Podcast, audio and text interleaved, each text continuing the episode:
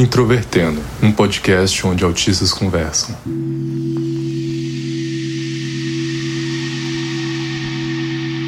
Um olá para você que é ouvinte do Introvertendo, esse podcast feito por autistas para toda a comunidade. Meu nome é Thais Moskin, eu sou autista. Hoje eu trabalho como administradora de sistemas e tenho 31 anos. E hoje eu vou ser host desse episódio, o 50 Tons de Autismo 2, e dessa vez apenas com moças para a gente falar sobre sexo. Eu sou a Carol Cardoso, tenho 25 anos, fui diagnosticada com autismo em 2018 e atualmente eu estou fazendo mestrado em arquitetura na UFMG. Então, por favor, vamos apresentar as pessoas que vão conversar com a gente. Primeiro, Beatriz, por favor, se apresente. É, meu nome é Beatriz França, sou autista, diagnosticada há dois anos na fase adulta e TDAH também. Minha formação acadêmica é veterinária pela FMT, mas a, além disso, bailarina, mãe, sou uma ativista da causa autista e mais um pouco daí. Eu acho que é só esse é o resumo. Oi, gente. Eu, eu tô muito feliz mesmo de estar nesse episódio, vocês não têm ideia. Eu tô, sou a Thaís, sou autista diagnosticada desde do ano passado, né, que foi realmente fechado o laudo. É, eu sou professora de arte do município, faço ilustração também. Tipo, pra fazer alguma coisa? Não sei. E você pode nos encontrar no Facebook, Twitter e Instagram procurando por Introvertendo. E também temos o nosso site, introvertendo.com.br. Além disso, você pode nos apoiar pelo PicPay ou pelo Padrim, além de ajudar muito e sem gastar nada nos divulgando nas suas redes sociais. E se você nos ouve pelo Spotify, Lá tem a ferramenta de avaliação, então por favor nos avalie, que isso ajuda bastante. E se você nos ouve pelo Apple Podcasts, também deixe lá sua avaliação e um comentário. O Introvertendo é um podcast feito por autistas com a produção da Super Player Company. A gente recebeu muitos comentários de mulheres reclamando que no episódio 50 Tons de Autismo só tinha homens, e com razão. E isso aconteceu por um motivo muito simples. As mulheres do Introvertendo não quiseram gravar esse episódio e a gente não quis se expor nesse, nesse tema. Isso mostra muito sobre a natureza dessa temática, né? Quanto que é difícil, quanto que a sexualidade de mulheres tende a ser muito negada. E no âmbito da sexualidade, o Introvertendo já abordou esse tema nos episódios 182, Precisamos Falar sobre Autistas que Não Transam, o episódio 201, Sexualidade no Autismo, que foi uma entrevista com a Raquel Del Monde, e o 211, 50 Tons de Autismo. Então, a gente vai começar por um assunto que foi tratado, inclusive, no 50 Tons de Autismo 1, digamos assim, no episódio original, que é sobre a questão da comunicação não verbal e a relação com o sexo. Então é bem comum que em momentos relacionados ao sexo a gente tenha uma carga grande de comunicação não verbal. E eu gostaria de saber o que vocês têm a dizer sobre isso, se vocês sentem essa dificuldade da comunicação não verbal nos momentos relacionados a sexo. Podem dar as suas opiniões ou tecer quaisquer comentários. Sendo bem sincera, é, eu não sei vocês, mas uma coisa é que eu achava que era normal, aí eu fui observando que não era tão assim. Eu sempre tive muita confusão. Eu acho que o que o pessoal às vezes fala que hoje em dia eu não sou autista, né? Acontece muito. Mas fala que eu não sou autista porque eu pego duplos sentidos ou alguma ironia, porque eu acho que eu já fui treinado durante a vida, né? Mas quando é uma coisa nova, eu não entendo. Mas piorou na parte não verbal. Então, às vezes observando na escola, para mim foi tudo muito foi tudo muito é, tardio até em vários pontos, porque era cansativo e eu não conseguia entender as é, é, essa comunicação verbal, né, não verbal dos meninos. Então eu tive muito problema nesse início. Assim, eu fui beijar com mais de 15 anos e eu lembro que eu tive muito problema porque eu comecei a namorar um menino porque eu queria perder o bebê, nem. Ele era meu amigo, mas eu, eu falei assim: o pessoal começou a falar, Bia, ele tá afim de você. Eu falei, ah, então. então se ele tá tão falando é porque é, né? Eu mesmo não tinha reparado. E aí eu falei, ah, quero perder o bebê, que todo mundo já perdeu com 11 anos, eu tô aqui com 15 nada. E aí eu sou muito direta. Meus namorados todos eu pedi para namorar, porque se fosse para esperar a pessoa falar, eu saber que era o momento, eu soltava do nada. Falava, quer namorar comigo? Às vezes, às vezes achavam que era piada. Eu sou muito direta, então eu falava assim, ah, você quer namorar? Teve um, só um que eu que eu fiz assim, que eu falei assim, você quer namorar? Aí ele ficou travado, ah, não sei o que fazer. Eu falei, não, não é um pedido, é só pra eu saber se você quer. Aí já deixa no ar pra você. Eu não conseguia ter essas nuances. E aí, quando eu finalmente consegui começar a namorar com ele, minha mãe falava que eu não podia namorar no colégio. E a gente estava no primeiro ano. Aí o que acontece? Minha avó sempre me buscava, deixava o carro lá fora. E aí, quando ele tentava dar uma bitoquinha no meio, assim, da escola, para fazer alguma coisa, aí eu falava não, porque minha mãe falou que é fora do colégio.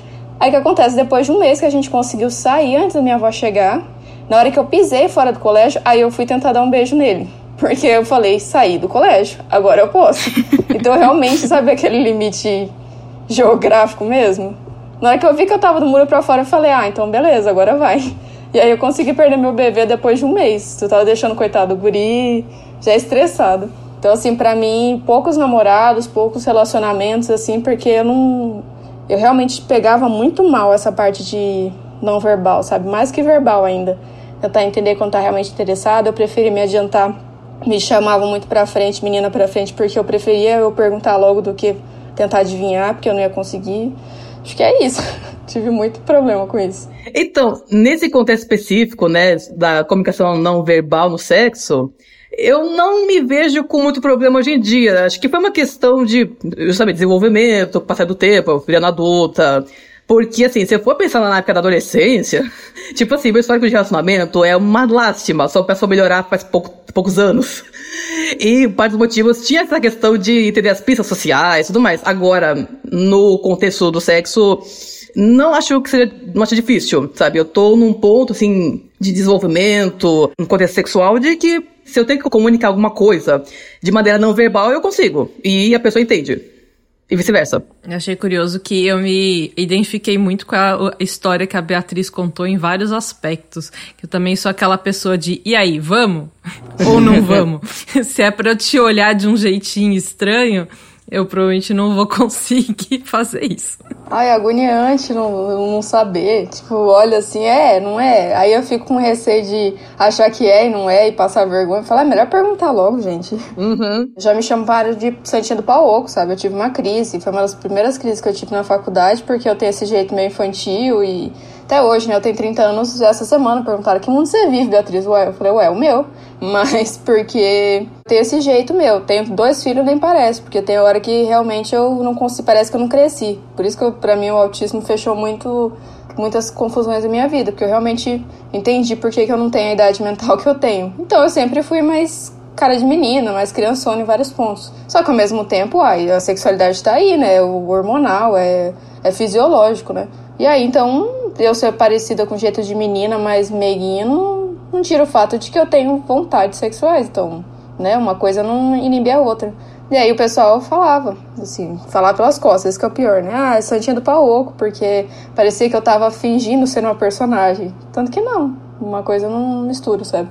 Mas isso tem a ver justamente com o que a gente tava falando de, às vezes, a dificuldade das mulheres falarem sobre sexo, né? Não é, é uma construção social bem grande. E no sentido também da comunicação não verbal, um dos problemas comumente associados ao autismo, quando se trata de sexo, é justamente o transtorno do processamento sensorial. O interessante de falar é que não necessariamente isso pode ser um problema, como também foi falado no, na primeira parte desse episódio. Então eu queria saber como vocês enxergam essa questão sensorial relacionada ao sexo. Eu não sei vocês, mas eu sou hipersensível para tudo praticamente. Calor, é, tato, olfato, uh, barulho. E, sabe, normalmente autistas costumam ter hipossensibilidade a alguma coisa, né? É, não, não costuma ser 100% um ou outro, mas no meu caso, até onde eu sei, eu sou 100% hipersensível. Agora, no contexto, uh, não só sexual, mas também ah, de alimentação, sensações estadas assim, ou até um, perfumes específicos, dá para ter muito prazer, sabe? Então, enquanto que a, a hipersensibilidade é, sensorial pode trazer um certo sofrimento, ele também pode trazer muito é, deleite, né? Teria pra colocar assim. Isso é uma coisa que eu exploro bastante, assim, no, no sexo, é uma coisa que me faz gostar muito, né, do encontro sexual, que é justamente aproveitar essa sensibilidade que é, é, comum até, tipo, quando os caras assim que eu já me encontrei, e aí é, dá um estranhamento, porque a maioria das mulheres não é sensível que nem eu. E aí os caras não tá acostumado, costuma ser quase o contrário às vezes. Meu sonho. E, então, tem uns que ficam meio surpresos quando me vê, tipo, opa, o que tá acontecendo aqui? É, isso é uma coisa que acontece comigo também, né? No caso, eu só me relaciono com mulheres. Então, as pessoas também observam essa minha hipersensibilidade, que para mim é comum, mas que acaba sendo um fator de diferenciação em relação às experiências, às outras experiências das pessoas que eu me relacionei na vida, né? Então, isso é um comentário relativamente recorrente sobre como que essa hipersensibilidade é marcante. Eu queria falar a mesma coisa que vocês, mas infelizmente eu tenho muita hipersensibilidade auditiva, mas sensorial eu acho que eu no, no toque, eu, to, eu acho que eu sou até bem tolerante à dor. Meu, meu esposo fala que eu sou um jacaré, tem hora, porque eu, é fora do normal, assim. digo, tanto que, assim, eu tô com um problema com um dia aqui que rompeu o útero. É visceral mesmo, eu não sinto tanta dor, porque o, o Dio rompeu o útero, não tive hemorragia, não senti dor nenhuma, continuei a vida. E a médica ficou chocada, porque olhou e falou, como você tá aqui de pé andando, sem nenhuma dor? Eu falei, né, tudo bem, tô ótima. Então ele falou, não, realmente você é um jacaré, Bia. né? Ou seja, eu acho que no sexo não dá pra ver muita parte sensorial, assim, explorar a parte auditiva. Se alguém, até, se alguém souber, por favor, me digam, porque até agora não consegui usar a favor.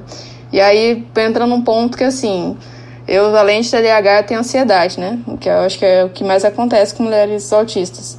E o que acontece que eu descobri esses tempos? Eu até não tenho essa acessibilidade maravilhosa que vocês têm, meu sonho, mas eu pelo menos, né, tinha um. ah, tinha uma vida sexual ok, muito boa, na verdade. E aí o que acontece? Comecei a tomar ansiolítico.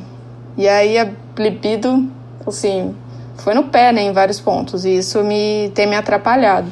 Então acho que isso, se eu já não tinha a sensibilidade boa, assim, piorou agora.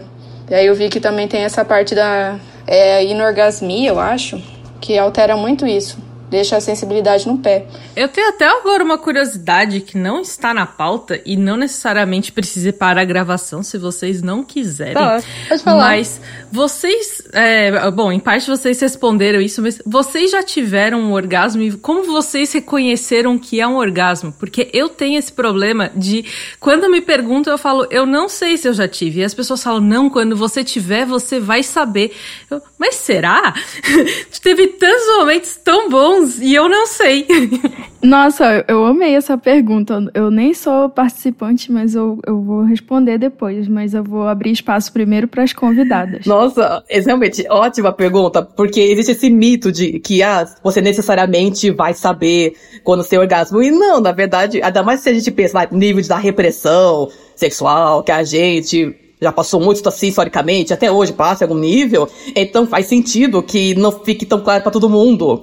Agora, para mim, eu sei, para mim, justamente por ter a questão da hipersensibilidade, mas também teve um pouco assim de prática, porque sexo é prática. É, e conhecimento. É, né? você melhora, assim, com o tempo, com, com, com estudo também, é uma coisa que eu gosto, já foi talvez hiperfoco para mim graças a todo esse conhecimento e a, e a prática, então para mim é fácil ter orgasmo. Na, é, para mim é até esperado eu tendo, assim, 5 para 10 ou até mais orgasmos. Caraca! Eu acho muito interessante é, esse teu comentário, porque evidencia muito um certo pragmatismo na forma de enxergar o sexo, ao mesmo tempo que não deixa de ser uma coisa muito corporal também, porque é uma forma que a gente enxerga que a nossa cabeça funciona mas que é, tem um mito de que o fato da gente racionalizar demais as coisas torna a gente insensível. E para mim isso é o contrário. Eu acho que isso é, esse nosso pragmatismo vai a serviço desses outros, desses outros aspectos da nossa vida, inclusive o sexo. Eu sei que toda mulher tem aquela coisa de devaneio no meio do sexo, né? E isso às vezes atrapalha. Agora, quando a minha cabeça tá toda Aí que eu vou longe, assim, pensando na louça. Aí eu olho e falo, nossa, tem uma teia de aranha aqui que dá pra limpar. eu só pisca das teias de aranha. Aí quando eu tô lá, uh, é até eu conseguir voltar, tipo, planeta Terra foca aqui pra. Você precisa de um orgasmo esse mês. Aí já é um pouquinho difícil. Espero que meu esposo não ouça esse podcast. que olha. Mas assim, do meu, é. Que nem eu falei, eu tinha mais. É, eu tinha mais é, orgasmos antes, por isso que eu falei da, da medicação. Tem hora que eu, assim, eu não sei que vai chegar lá sempre. Para mim, conhecimento é poder. Isso que eu tenho reparado, principalmente quanto ao nosso corpo. E também, como assim, eu, eu não consigo. Com meu esposo, eu tô há 11 anos. Tipo, a gente começou no terceiro semestre da faculdade e agora dois filhos e casado, enfim, há muito tempo. E isso, por já ter uma abertura, eu já, que nem eu falo, eu já sou mais pragmática em vários pontos. Então, e a gente já tem uma, um conhecimento do corpo do outro, já tem uma relação muito firme, então dá pra gente já fazer testes. Assim, ele, ele também é muito, acho legal que ele é muito aberto, então, assim, comigo. Então, ele quer, eu também acho que é fundamental, parceiro, a parceira querer te ajudar nisso, né? E ele é muito parceiro nisso. Só que às vezes que eu acho, assim, o meu problema maior tá sendo nessa parte por causa agora do, do ciolítico, pelo jeito. Que às vezes é uma posiçãozinha que sai, acabou. Só que, no geral, eu tenho observado que a maior parte das vezes os orgasmos eu sei que eu cheguei. Mas tem vezes que eu fico na dúvida, eu fico até sem graça, porque, né, que você fica assim, mas será que foi? Às vezes parece que é, eu ainda tô tentando entender, tanto que se alguém souber de curso mesmo, que nem falou, é, que mulher tem também orgasmos múltiplos, né? Então eu acho que isso confunde mais ainda do que, do, do que ajuda nesses pontos, porque o cara a gente sabe quando foi, né? Tipo, é um só e acabou. Como às vezes você fala, peraí, eu tô com fogo. Mas eu já me arrepiei toda, porque eu pelo menos sinto uma corrente elétrica, tem hora, sabe? É um troço doido. Só que tem vezes que não dá tão forte essa corrente elétrica. Aí eu penso, será que foi? Não, pera. Aí agora foi. Aí eu não sei se é um segundo orgasmo, se foi o primeiro. Ainda tô tentando me descobrir e o meu parceiro tá me ajudando. Mas para mim não é tão nítido assim essa, essa forma, não. Tanto que eu tenho visto como que, como que eles representam, né, literatura tal, para saber se interpretar. Para mim, eu também tinha bastante essa dificuldade de identificar, e eu ainda tenho, uma coisa bem frequente, mas às vezes é, é algo tão.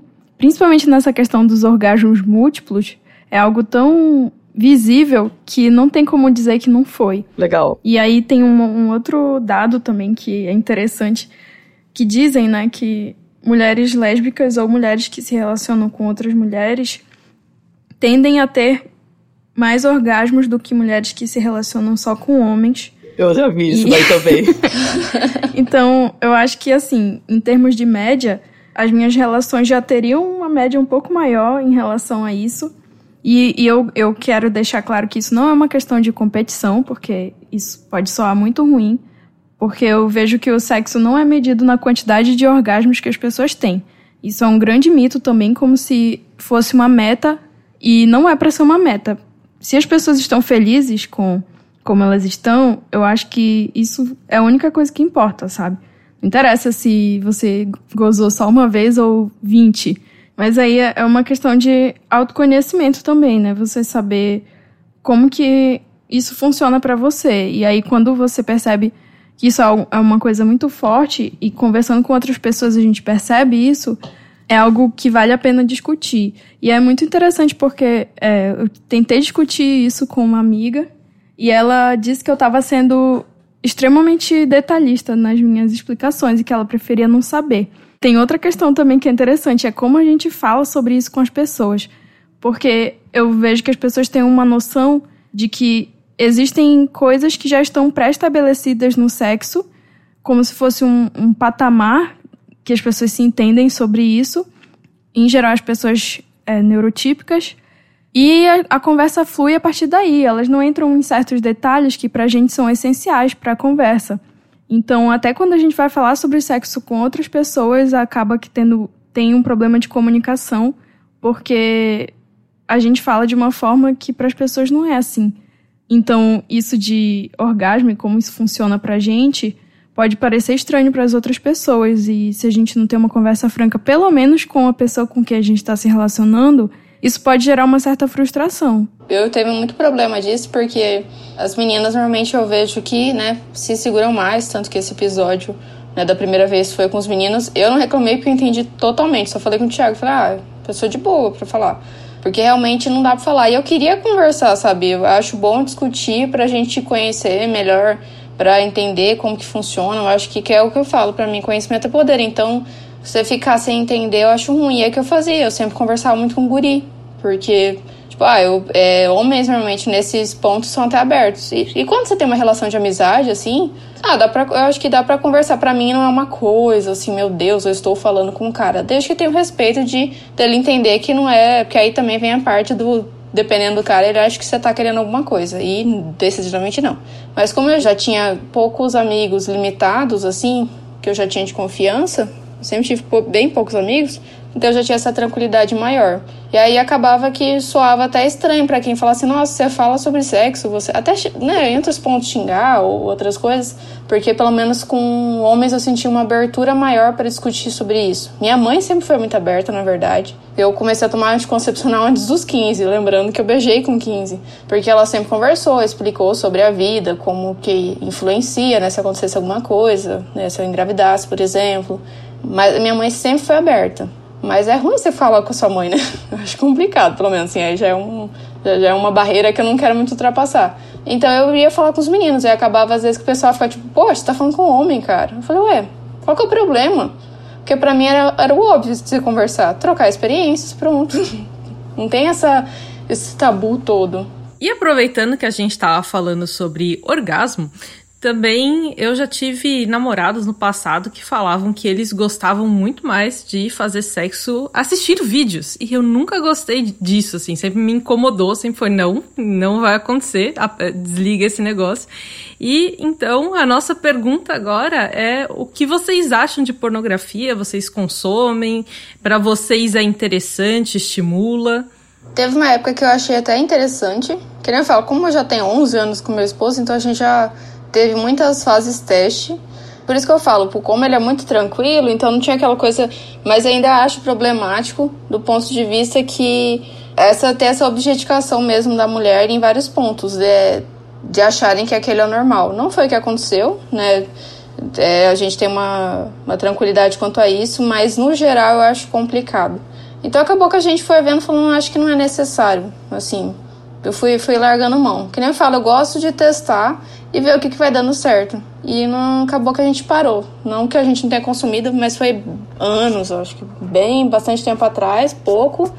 E encerramos por lá. A minha relação com pornografia, assim, eu não lembro agora quando que eu tive assim, o primeiro contato e tal, mas, por exemplo, eu na adolescência, é, como eu tenho esse, esse caso específico de desenhar, então, é, eu já fui, assim, uma pessoa de ter muito fogo no rabo nessa vida, principalmente quando era mais nova, e era ruim, porque como eu era um desastre, assim, em termos de relacionamento, então eu não tinha jeito com quem gastar, é, eu não tinha muita noção das coisas, e, né, na época eu não morava sozinha, então, Aí, assim, eu, eu lembro que eu comecei até a desenhar putaria, assim, com, a partir dos 17 anos, pelo menos.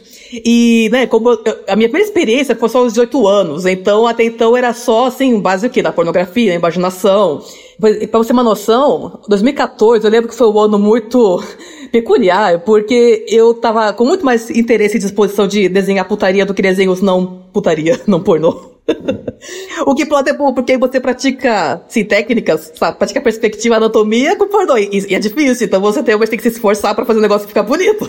Então, assim, eu usava muito pornô pra me inspirar, mas não era qualquer coisa. Eu lembro que eu já fiquei uma cota só vendo é, coisa lésbica, porque os héteros também é uma lástima, vamos combinar, né? A maioria do mainstream, principalmente, até hoje, eu acho uma bosta. Hoje em dia, faz anos que eu não vejo, assim, de maneira muito ativa pornô, exceto, é, recentemente eu soube da existência de, de sites, aliás, eu já sabia um tempo atrás, né, que existe pessoas específicas, né, do, do meio que tenta fazer um pornô mais ético, mais feminista. Tem a Erika Lush, que eu acho que é um dos homens mais famosos nesse meio, que faz filmes visando, assim, fazer o mínimo, que é, lá, respeitar as mulheres, né? Não obrigar as coisas, fazer coisas violentas que elas não queiram e tudo mais, né?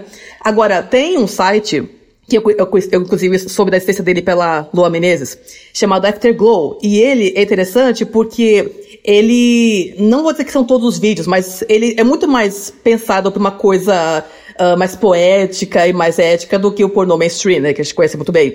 A fotografia que você esperaria num filme convencional, né, não pornô, uma qualidade estética. O filme, assim, que eles usam de chamariz, inclusive, o nome era Lip Service. E, cara, é um filme, assim, de 15 minutos que eu acho muito bonito. Você talvez não, não associe pornô e bonito, assim, nesse sentido poético, na mesma frase, mas é real, cara. Tipo, as cores, pastéis, a, a coisa assim, mais vagarosa. O fato de que, assim, por exemplo, no pornô mainstream é muito comum os caras ser aquela coisa branca, sem personalidade. Sim, muito, assim, padrãozona homogêneo e tal. Agora, nesse não. Tem, você tem a história, assim, a narrativa pelo cenário do quarto, entende? Então, é isso, sabe? Ex existe pornô que não é degradante pra mulher, sabe? E que tem essa, essa parte assim mais artística. É, a gente sempre fala, né, da menina ser criada de uma forma, sonhando com princesa, e o menino querendo que a mulher que seja uma né, atriz pornô. E até eu vejo até quanto a parte de objetificação do corpo mesmo, de sempre ser aquele padrãozinho e tudo, e tentar conseguir o inalcançável, sendo que é maquiado, diz que literalmente maquiado, né? Sobre esses dias. Tem, eles realmente têm maquiador para isso. Então, não é realidade. Aproveitando que tu falou sobre objetificação de mulheres, Bia, eu queria saber se vocês já sentiram objetificação por parte das pessoas com quem vocês se relacionaram. Eu acho que sim, é, como mulher mesmo, né? Até porque eu não conto pra todo mundo que eu sou autista, né? tipo, os caras assim, não é, não é, tão declarado.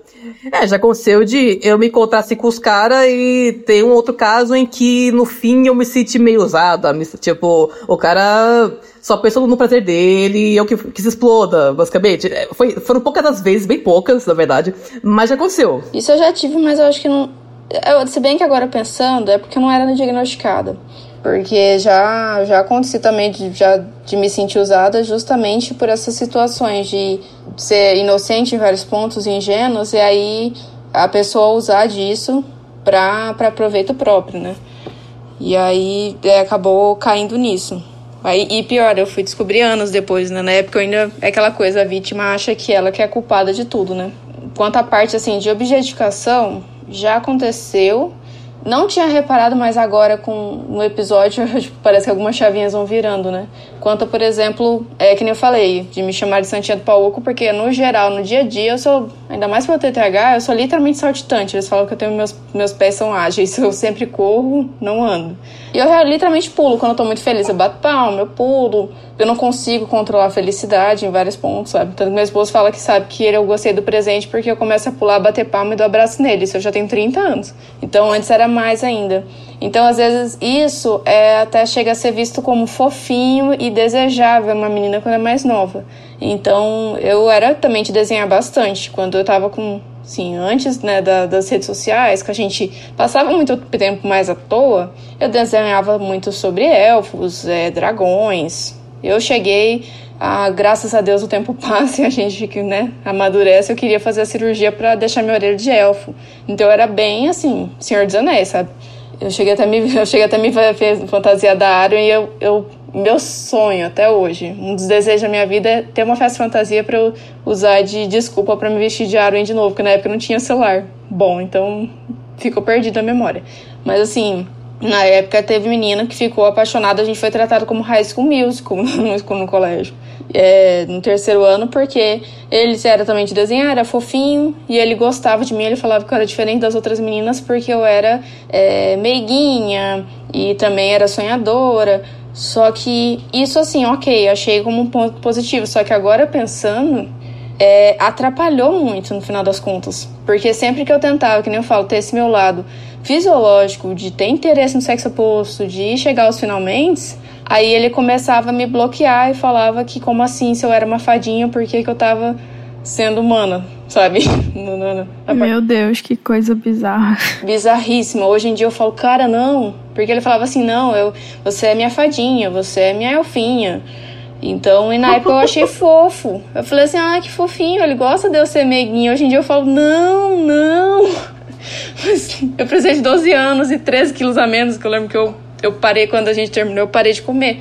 Porque ele me tratou tão assim, sabe, como um, um bibelozinho, cristal, que depois eu, quando ele deu a louca e resolveu terminar, porque tava cansado disso, aí eu realmente me senti jogar as traças, sabe?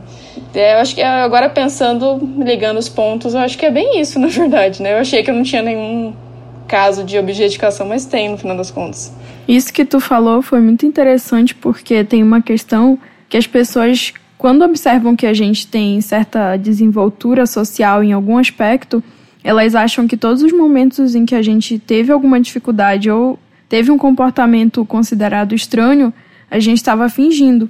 Porque as pessoas não conseguem assimilar que a gente pode ter essas vontades, pode se desenvolver muito bem, ter uma vida sexual muito boa e ainda assim ter certos aspectos que são estranhos, como tu falou, sobre bater palma e pular. Isso é uma coisa que eu ainda faço. Inclusive, algo que eu faço quando eu tenho uma sensação muito intensa é, relacionada ao sexo. Então, sei lá, as pessoas não, não pensam sobre isso. Que uma pessoa autista, quando tá sentindo uma coisa muito forte, ela tem essas reações, independente de qualquer coisa, e que esses comportamentos não são mutuamente excludentes. Eu acho interessante essa questão de objetificação, porque muitas vezes a gente está tão acostumado com algumas ideias no dia a dia que a gente não percebe que uma situação se encaixa nessa categoria. E às vezes a gente só aceita aquela situação achando que ela é normal e acaba vivendo com isso e muito tempo depois, como disse a Beatriz, vira a chavinha e a gente começa a perceber que aquilo tinha algum problema. Então, é, eu me lembro no passado, por exemplo, primeira vez, as primeiras vezes, pelo menos, que eu fiz sexo com meu primeiro namorado, ele gostava muito que o jeito que eu gemia parecia para ele uma criança. E aí ele achava isso excitante. Oh. Meu Deus. Meu Deus. Oh, piorou. E era porque estava doendo, não é mesmo? Porque ele não estava tendo cuidado nenhum. E a gente Ai, e a gente acha às vezes que isso é normal. A gente ouve que ah, dói mesmo e é assim mesmo e por aí vai. Então, uhum é uma das situações assim que eu me lembro quando a gente fala desse tipo de assunto. E assim, acho que fechamos, pessoal. Vocês querem é, dar algum recado final bem curtinho? Ou então falar onde as pessoas encontram vocês nas redes sociais? Então, os meus contatos na internet, no Instagram eu sou Thais Fantoni. Eu tenho meu portfólio principal também, de ilustração, que é tfantone.artstation.com. Ah, acho que é mais isso, porque o Twitter não uso mais e o Facebook também. Não. Então é portfólio e Instagram, né? É isso. Então, é, o meu, meu Instagram, que é a rede principal que eu utilizo, é o Beatriz Franca Reis, de Beat, é, Beatriz França, na verdade, né? Mas tá sem ser cedilha lá. Tudo junto, Beatriz Franca Reis. Nas outras redes sociais eu tô no LinkedIn, é, no Twitter. O Twitter é o único que é Bia Franca Reis. Mas no resto das redes, inclusive no Tismo, faz muito tempo que eu não apareço por lá, mas até na, no, no, aplicativo da rede social da Tismo tá tudo Beatriz. Beatriz França ou Beatriz Franca Reis. E eu tenho feito um trabalho, né, tanto com mães dando mentorias mesmo nessa parte de apoio, que eu acho que a gente fala muito sobre estímulo de crianças autistas, né? Mas eu, eu tenho abraçado cada vez mais a parte de mães, né? De mães que estão precisando de um apoio emocional, de metas para ter autocuidado, que muito tempo eu me larguei. E eu né, consegui voltando a me reconhecer. E é isso que eu tô fazendo. Muito bem, então, pessoal. Então, muito obrigada. Ah, eu agradeço demais, viu, gente? Ah, eu que agradeço. Tô feliz demais. E agora a gente vai ouvir um áudio do nosso WhatsApp. Eu fiquei aqui maratonando o podcast e como já me identifiquei aqui, né? Sou uma mulher adulta, lésbica. Eu achei assim senti falta de algo que eu pudesse me relacionar melhor. Eu notei que todos os podcasts relacionados à mulher sempre fala de mulher casada com homem, que é mãe, que tem filho e fiquei boiando assim eu sinto também que como eu sou uma mulher lésbica, eu acho pouco material porque é sempre a sigla toda e é tudo muito fluido e eu não me identifico assim. A minha primeira experiência de gostar, de me interessar por alguém ainda foi na infância, 6, 7 anos, e eu achava que era normal eu gostar de outras meninas. Assim, não por referência, porque na época não tinha, eu tenho quase 40 anos, mas porque para mim era normal. E a menina mesmo que eu tinha me interessado acabou reagindo muito mal, assim, foi muito traumático para todo mundo. E depois eu passei 11 anos num relacionamento com um homem e depois consegui entender melhor, assim. Mas enfim, é, esse é o resumão assim da minha experiência. E acho super importante também falar sobre é, a vulnerabilidade das mulheres autistas é, em relação a abusos, né? Não só na infância, mas na idade, idade adulta também. E é isso. Bom trabalho para vocês, tô curtindo muito. E é isso. E muito obrigada a todos os ouvintes. A gente se vê no próximo episódio.